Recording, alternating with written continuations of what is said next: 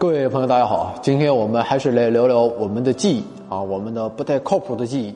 我们通常认为啊，记忆的形成啊，涉及神经元网络内突触的强化，而且神经元网络内的活动啊，会构成记忆的痕迹。那么记忆痕迹一旦形成，就必须转换成常识记忆啊，这就需要记忆巩固，也就是说，必须在记忆痕迹形成的几分钟到几小时内重新将其激活。那么近些年研究表明啊。这种巩固的发生是在我们睡眠的某些阶段内，那么剥夺睡眠会损害记忆功能。那么具体的机制是，大脑从常识记忆区域解锁记忆，并将其进一步强化。啊，在记忆再巩固的过程中，记忆痕迹会变得不稳定，因此很容易发生改变。那么我觉得我们每一个人应该在现实中都有这样的感受：白天往死记也没记住的东西，到了晚上睡一觉，第二天全记住了。但是假如睡的这一觉让你记错了，那就悲剧了，可能要耗费很大很大的精力。依然改不过来。那么，关于睡眠和记忆的关联，真的是说来话长。那么，古罗马的修面家昆体良，他早在一世纪的时候就指出，晚上睡个好觉能增强记忆。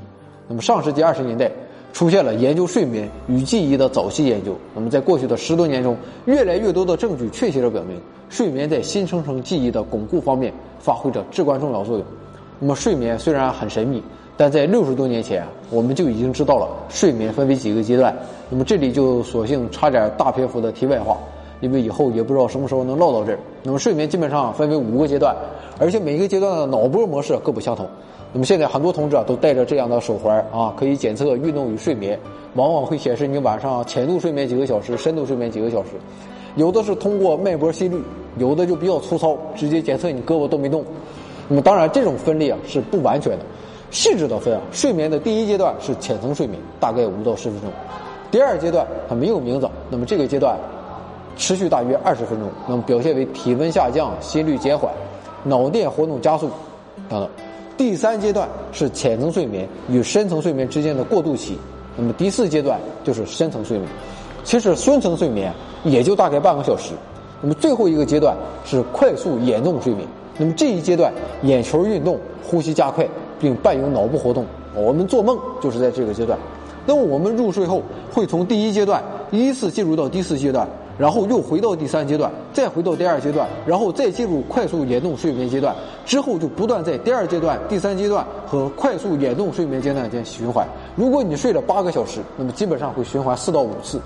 啊，好了，讲到哪了啊？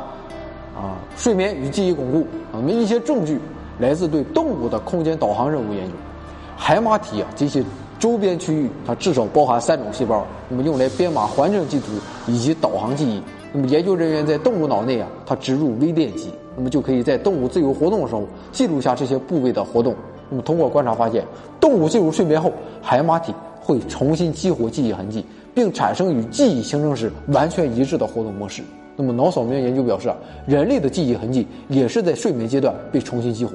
那么这可能就是我们做梦的原因。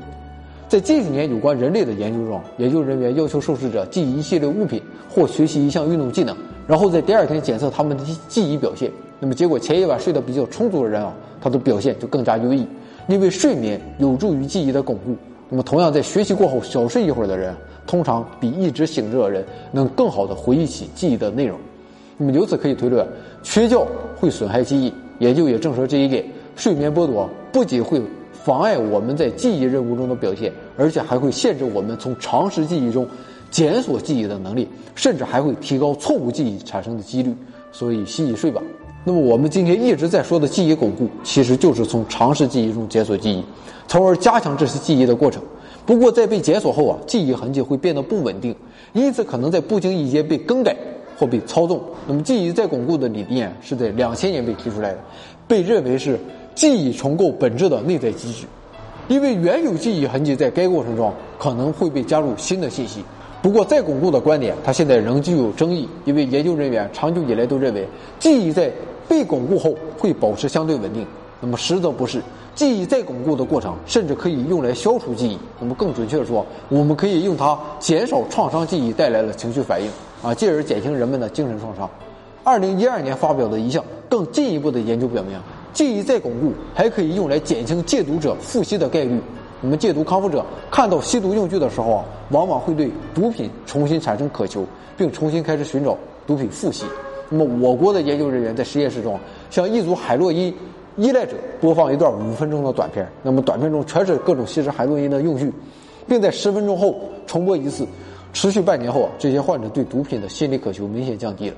那么这是因为重复观看影像会重新激活他们吸食毒品的记忆，但在这之后他们并没有吸食到毒品，因此阻碍了与吸毒用具有关的记忆再巩固的过程，这也就削弱了吸毒用具与吸食毒品之间的联系。降低了吸毒者在看到吸毒用具后对毒品重新产生渴求，所以还是中国人狠啊！这就叫直击灵魂的深处。短片的新知每天更新，长片的回到二零四九每周五更新。左侧的二维码是微信的，右侧的是微博的，名字都是回到二零四九。我们现在的平台啊是腾讯、爱奇艺、优酷和喜马拉雅 FM。不论您是评论、分享、点赞、收藏。还是谩骂，还是人身攻击，都是对我们大力支持，也是对科学事业的贡献，更是对我实在编不下去了。